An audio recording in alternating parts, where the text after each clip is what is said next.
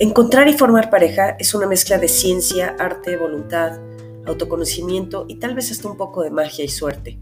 Armar una buena relación es complejo, pero el secreto y las respuestas están dentro de cada uno de nosotros. Soy Sandra Coria, creadora del blog El sutil arte de hacer pareja y ahora de este podcast con el mismo nombre.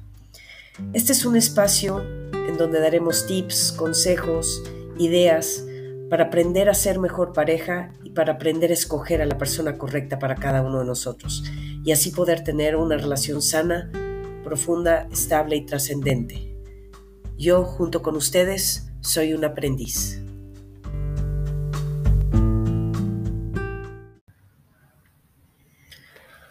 Hola, bienvenidos al episodio número 8 de El sutil arte de hacer pareja. El día de hoy voy a hablar de cómo amar a alguien de una forma sana. Yo creo que todos los seres humanos tenemos la capacidad innata de amar. Sin embargo, muy pocos tenemos el conocimiento de cómo manifestar ese amor de una forma sana.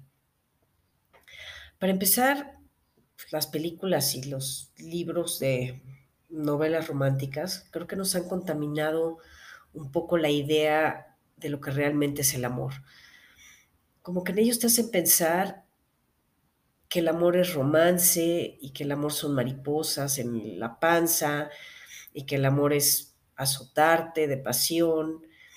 Y sobre todo nos hacen pensar que el amor lo mueve todo y que lo puede todo.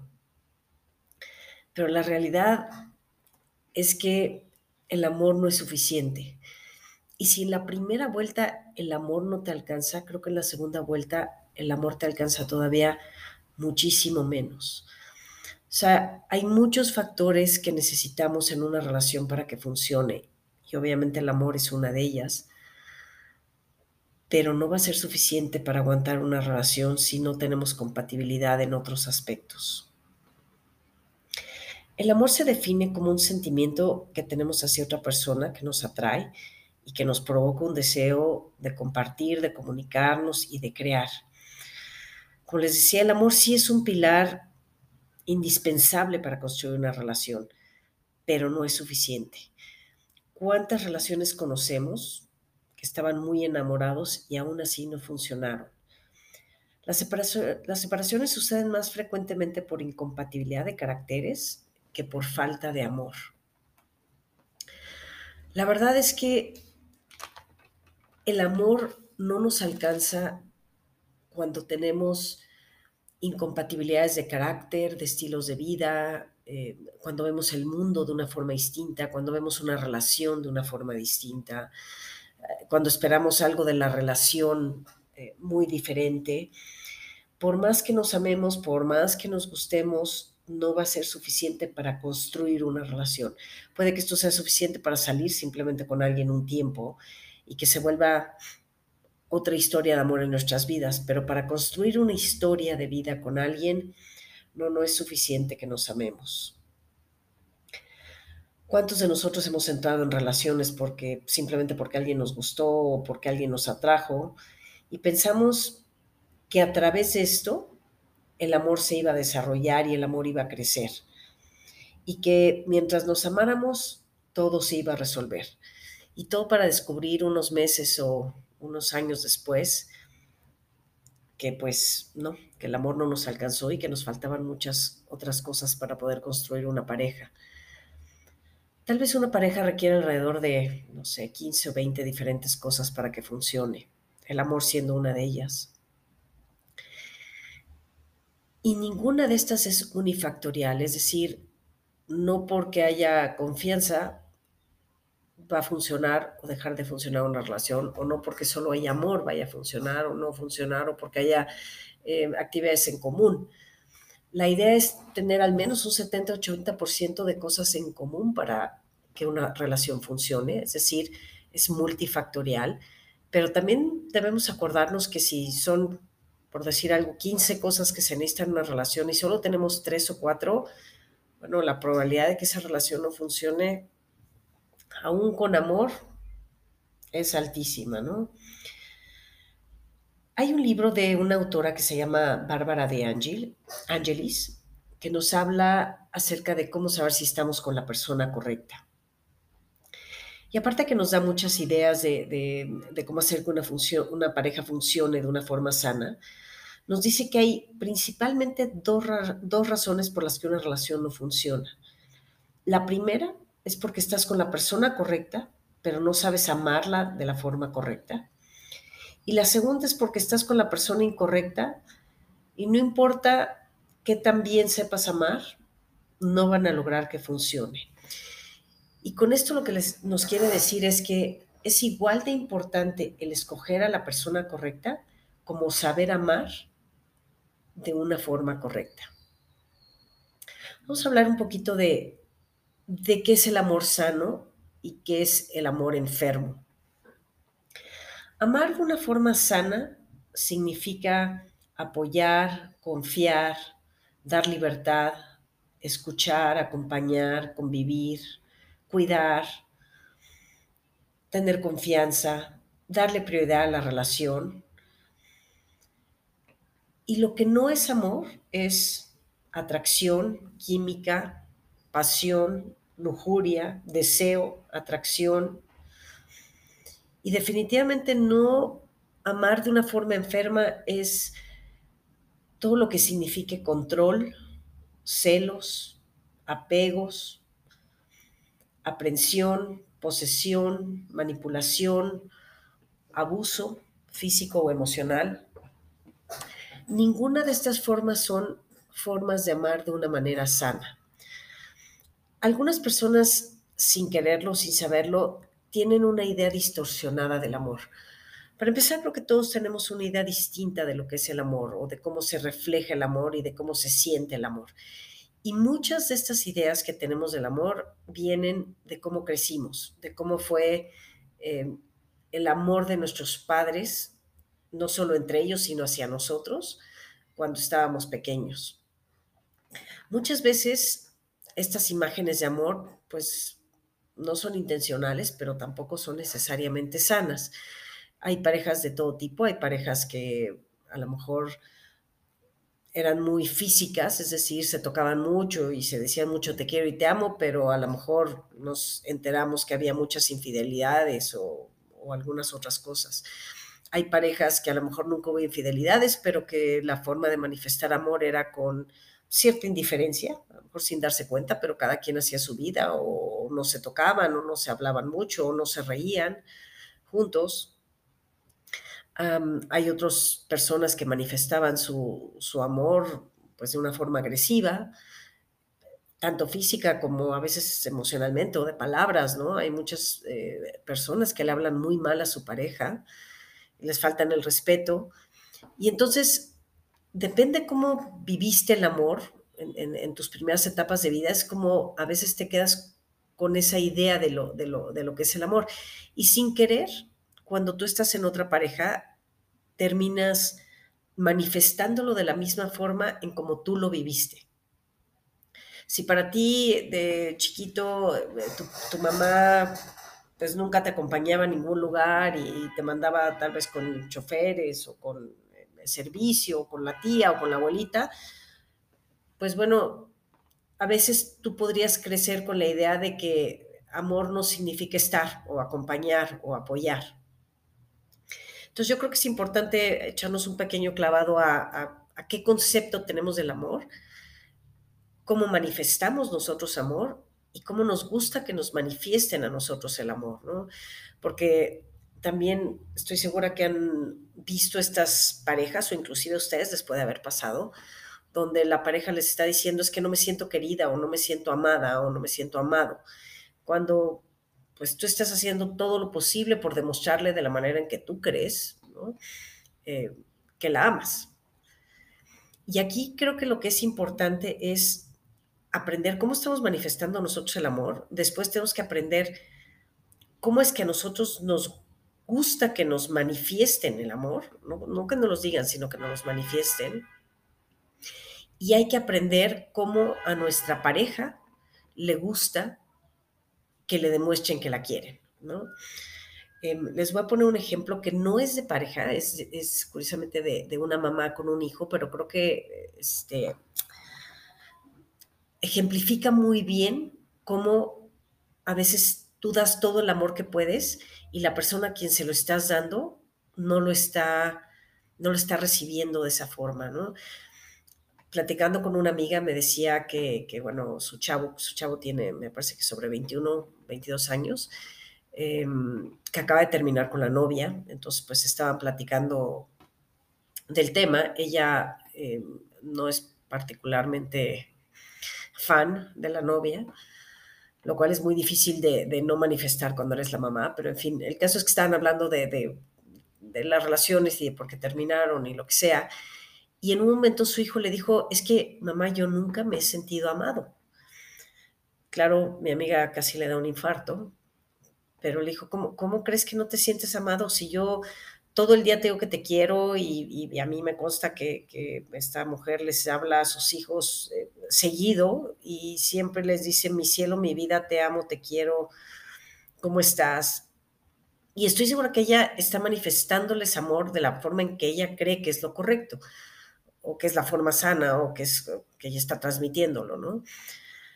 Pero bueno, lo primero es importante hacer, darle validez al sentimiento del, chavo, y lo cual, obviamente, cuando nos pasa con una pareja, si alguien nos dice, oye, pues yo no me siento amado o amada, aunque ustedes sientan que han hecho lo posible por demostrarles, en lugar de, contestar, que sería lo que probablemente haría la mayoría, de decir, claro que te amo y te lo demuestro todo el día, y te digo que te quiero y hago esto por ti y te compro tus chocolates favoritos, lo primero es decir, si lo sientes porque tienes razón, y preguntarle por qué no se siente amado y cómo es que le gustaría que le manifestaran el amor.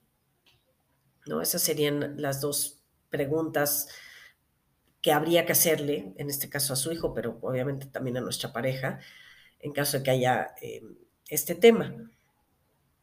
Hay, obviamente, todas las personas, además de que tenemos una idea distinta del amor, también todas las personas tenemos formas distintas de que nos gusta que nos los manifiesten, ¿no?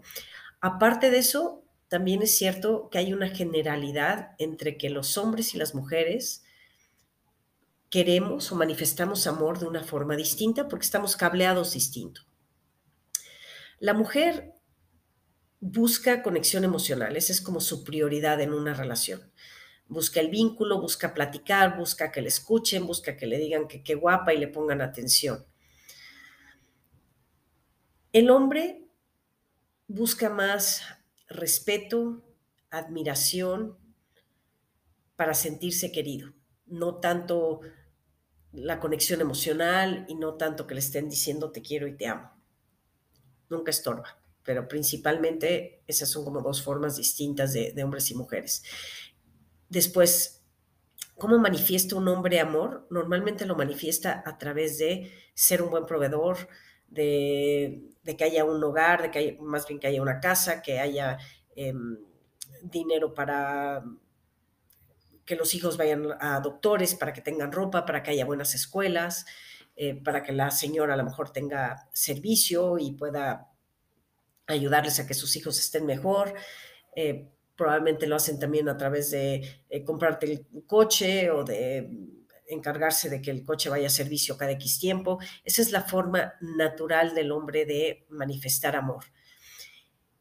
Pero la mujer no lo recibe de esa forma. Es más, estoy segura que han escuchado a estas mujeres eh, que se quejan o se quejan con sus parejas o se han quejado con ustedes. Dice, es que yo no me siento querida, ¿no? Y el hombre le contesta, ¿cómo no te vas a sentir querida si tienes todo? ¿Qué más quieres, no? Hay viajes, hay buenas escuelas, tienes amigas, o sea, aquí estoy, llego todas las noches a dormir, no soy borracho, parrandero y jugador, ¿qué más quieres? Bueno, la mujer no es que sea más lo que quiera, lo que quiere es algo diferente. Entonces, si en lugar de defenderse le preguntan a la mujer, bueno, ¿cómo te gustaría que yo te expresara mi amor? Bueno, tendrían unas respuestas mucho más atinadas, ¿no? Y, probablemente la mujer le responda, quiero que llegues más temprano al trabajo, quieres quiero que estés más tiempo conmigo, quiero que platiques más tiempo conmigo, quiero que hagamos cosas juntas. Casi les puedo decir que en el 90% de los casos esa va a ser la respuesta y es, según yo, considerablemente sencilla. Luego, por el otro lado, las mujeres tendemos a querer al hombre de una forma que a veces a ellos pues no les, no les transmite amor, sino le transmite otra cosa, ¿no?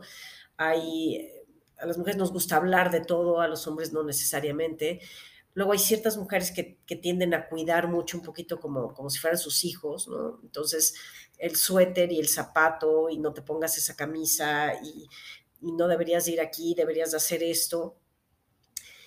Y aunque para la mujer eso es una forma de cuidar, es un como instinto maternal que, que, tienen de, o que tenemos de, de de origen, eso el hombre lo recibe como me quiere controlar, me quiere decir qué hacer, eh, no confía en mis decisiones, no me respeta. Y entonces lo, lo, está recibiendo, lejos de como amor, lo está recibiendo hasta como negativo, ¿no? Entonces, primero que nada hay que entender cómo quiere el hombre, cómo quiere la mujer y cómo quiere, cómo debemos manifestarle al hombre amor y cómo debemos manifestarle amor a la mujer. El amor al hombre es mucho más fácil manifestarlo a través de libertad, respeto, confianza, admiración. El amor a la mujer, más que comprar cosas, que está bien que las hagan y que tengan la casa, pero el amor a la mujer es más de platicar, de, conectar, de, de hacer cosas juntos. Ahora, aparte de esas dos generalidades, hay una persona que mencioné un poquito en el episodio anterior que se llama Gary Chapman, que creó cinco lenguajes del amor. Estos cinco lenguajes son parte del amor, es decir, todos estos cinco de, una u otra forma los hacemos de hombres a mujeres y de mujeres a hombres. Sin embargo, hay, él, él dice que siempre hay uno o dos que le son más importantes a cada persona por su personalidad, independientemente de, de si es hombre o mujer, ¿no? Y esos son los que hay que aprender cuál es el nuestro y cuál es el de nuestra pareja, porque así lo vamos a querer de una mejor forma. Entonces, ya que superamos el, el que los celos, la aprensión, la manipulación y todas estas cosas no son unas formas de querer sanas y que el amor sano se ve más como libertad, confianza, escuchar, acompañar, eh, cuidar, etcétera. Ahora vamos a hablar aparte de cómo querer de una manera más específica, ¿no? Y que, y que realmente le estemos transmitiendo a la persona con la que estamos el amor que sentimos. Los cinco lenguajes del amor son, el primero es actos de servicio. Actos de servicio significa que te ayuden con cosas de utilidad, que te lleven al aeropuerto, que te recojan, que te ayuden a sacar la basura, que llenen el coche de gasolina, que reparen los focos, no sé, todo lo que sea de utilidad. Este es un lenguaje que en general el hombre manifiesta, porque esa es parte de, de, de su cableado. Hay hombres y hay mujeres que esto les es importante y les habla de un buen amor. El segundo lenguaje del amor es el contacto físico. Se refiere a tocar, abrazar, besar, obviamente al sexo, y a todo lo que tenga que ver con el toque. Y así le estás manifestando que, que, lo quieres o que la quieras. Tercer lenguaje del amor es el tiempo de calidad. O sea, hay, hay quien les es importante pasar tiempo con la persona y hacer cosas que le gustan juntos. Y quiere que los miércoles sean de cine o que los sábados sean de, de, salir solos a cenar o a descubrir un nuevo restaurante o a ver una nueva película. Es decir, pasar tiempo juntos es lo importante. Cuarto es regalos. Y los regalos no necesariamente tienen que ser eh, caros, pero sí tienen que ser cosas de alguna forma eh, compradas o pensando en, ¿no? Hay gente que, que, que se siente muy bien cuando le traen desde su dona favorita hasta el reloj que le gustó o, o, los patines con los que soñó la semana pasada. Y eso es lo que le manifiesta amor. Y el último es palabras de afirmación. Es decir, hay gente que requiere, le gusta y necesita que le digan te quiero, te amo, qué guapo, qué guapa, qué elegante, y que constantemente le estén diciendo a través de palabras que los quieren. Ahora, como decía, no todos nos gusta que nos quieran igual. Y cada uno tenemos uno o dos de estos lenguajes que son más importantes que los otros. Les voy a poner un ejemplo. Para mí, los dos más importantes son pasar tiempo de calidad y el contacto físico. Es decir, si mi pareja me quiere demostrar que me quiere, prefiero por mucho que me diga, te acompaño hoy a correr o vamos a hacer una aventura juntos, a que me traiga mi pan dulce favorito en la noche. Y no quiero decir que no aprecie yo todos, como les decía, eh, al final el, es, el amor es un conjunto de todas estas cosas. Pero bueno, si me trae mi dona favorita o lo que sea, le voy a dar las gracias. Pero si me dice, te acompaño a correr, voy a estar no feliz, sino lo que le sigue de feliz. O sea, para mí eso es muy importante. O si mi pareja llega y me trae eh, unos aretes, pues a lo mejor no me son, le voy a decir gracias porque pues obviamente me doy cuenta que pensó en mí, pero si llega y me da un abrazo o un beso y quiere tener sexo, para mí muchísimo más importante o me va a hacer sentir mucho más especial. Pero aquí el tema es que si descubrimos qué le gusta a nuestra pareja o cómo le gusta que la quieran, y nuestra pareja le podemos expresar cómo nos gusta a nosotros, van a poder crear una relación de manifestarse amor de una forma muchísimo más acertada. Eh, los invito a que platiquen con su pareja y le pregunten, a ver, ¿a ti cómo te gusta que te quieren? ¿Cómo, cómo te puedo demostrar mi amor? ¿no?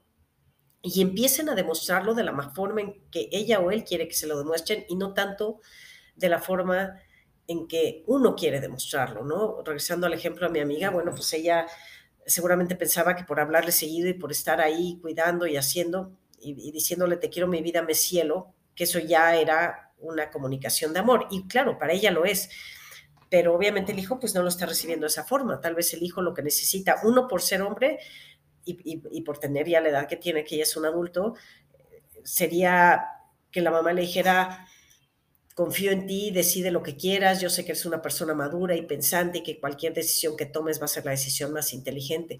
Probablemente una frase así a ese chavo le manifieste más amor de lo que le significa que le hablen todo el día y le pregunten cómo estás y qué necesita y qué quiere comer. Entonces, en este ejemplo creo que sí podemos entender y ver claramente que como nosotros queremos querer, no siempre es la mejor manera para querer a alguien. Entonces, vamos aprendiendo un poquito de estos eh, diferentes lenguajes del amor para ir queriendo de una forma más inteligente, porque la idea en la vida no es querer muchísimo, ¿no? Porque puedes querer muchísimo, amar muchísimo a una persona y amarla de una forma incorrecta y muy probablemente rompas la relación por estar queriendo amarla de, una forma tal vez hasta enferma, ¿no? En cambio, no, no necesitas querer tanto, pero necesitas aprender a querer y eso te va a dar una reacción muy positiva de parte de tu pareja, porque cuando, cuando nos quieren como nos gusta que nos quieran, nos sentimos muy bien. Cuando te sientes bien, pues ya estás en un estado de ánimo de amor y en un estado de ánimo positivo. Estás en un estado de ánimo en que te gusta cómo te está haciendo sentir la persona y te das cuenta que si tú la tratas de la forma en que quiere o la amas de la forma en que, en que le hace sentido, va a estar contenta y o contento y cuando eh, están contentos, de regreso van a, recibir una retroalimentación también muy positiva de forma de querer. Entonces, esto les va a ir creando una compenetración de amor muy distinta a que solo cada quien se limite a querer como quiere que lo quieran y el otro esté inconforme sin decir nada, o a lo mejor no inconforme, pero se siente, como dijo este chavo, no se sienten amados, tal cual, ¿no? Entonces vamos aprendiendo cómo, cómo amar a la persona con la que estamos de la forma en la que quiere y en la que necesita y en la que le gusta que lo amen. Porque el estar intentando amar a alguien de una forma que no le hace sentido, realmente ni siquiera nos está acercando a la persona, ¿no? Está, estamos repitiendo y repitiendo cosas que no nos están sumando o que no nos están alimentando. El amor realmente es una cosa compleja, pero también al mismo tiempo es una cosa muy sencilla. Es compleja porque cada uno tenemos una idea distinta de, cómo se siente el amor. Y como les decía, mucho tiene que ver con cómo crecimos. Entonces, a veces repetimos sin querer lo que, lo, lo que vivimos de chavos, todo para terminar tal vez en una separación porque la otra persona nunca se entendió entendida, nunca se sintió entendida o comprendida o amada.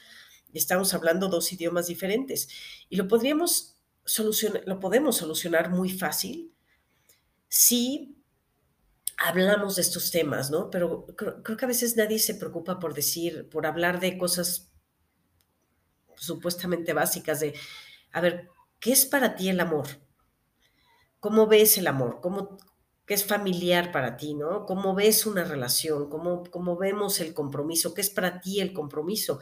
Y si no hablamos estas cosas, luego nos damos cuenta que cada quien tiene una idea absolutamente distinta de lo que es la relación, de lo que es vivir juntos, de lo que es el amor, de lo que es el respeto, de lo que es la confianza, de lo que es la compatibilidad. Entonces, hablemos de estos temas. Hay, hay un libro que se llama, en español se llama ocho citas, de los eh, doctores Gottman, que tienen una, este, un instituto que se llama el Laboratorio del Amor, que se me hace súper interesante.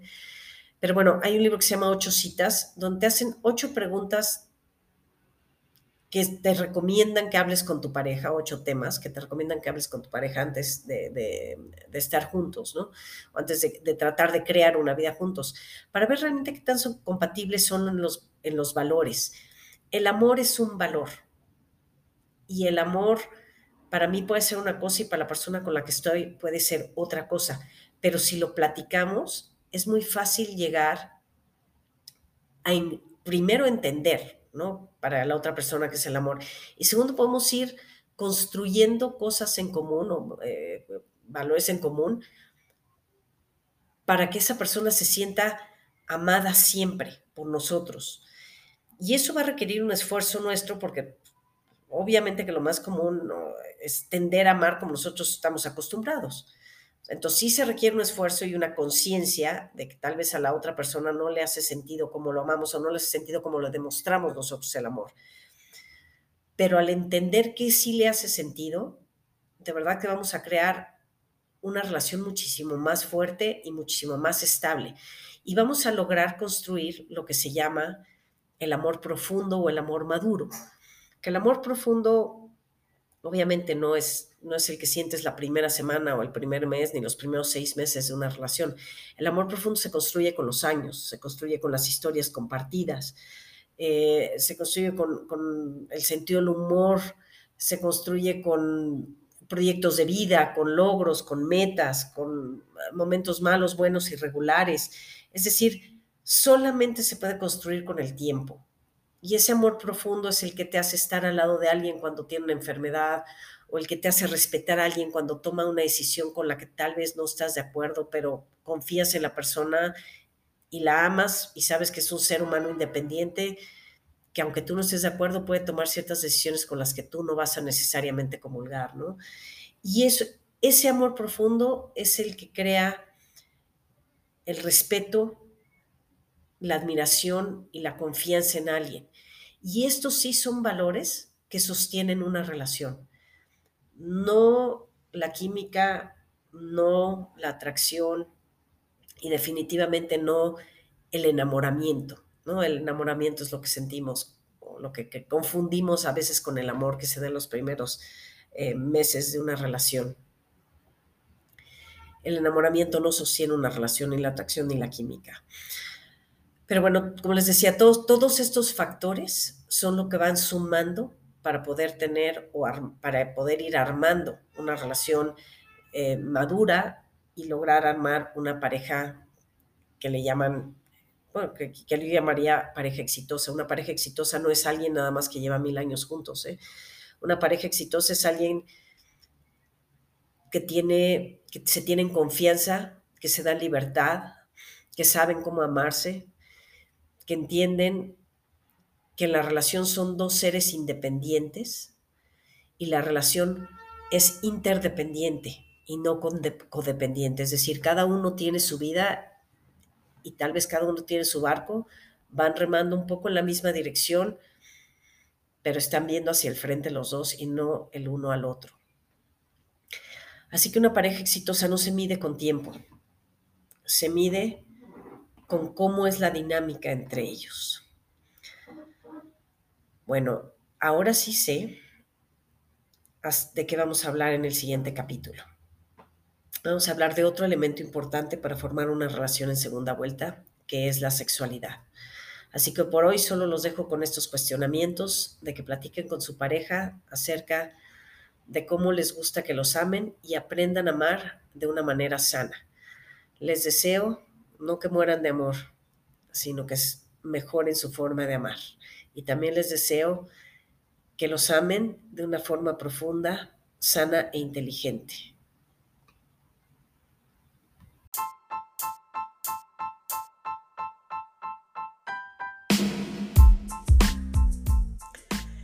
Eso es todo por hoy, les agradezco su tiempo. Si quieren leerme, me pueden buscar en mi blog que es www.elsutilartedehacerpareja, todo junto. También me pueden seguir en mi página de Facebook, El Sutil Arte de Hacer Pareja. Si tienen alguna opinión, algún comentario o quieren cubrir algún tema en particular, escriban un correo a cricoria, c r i c o r i a arroba me.com. Gracias, nos vemos en la siguiente.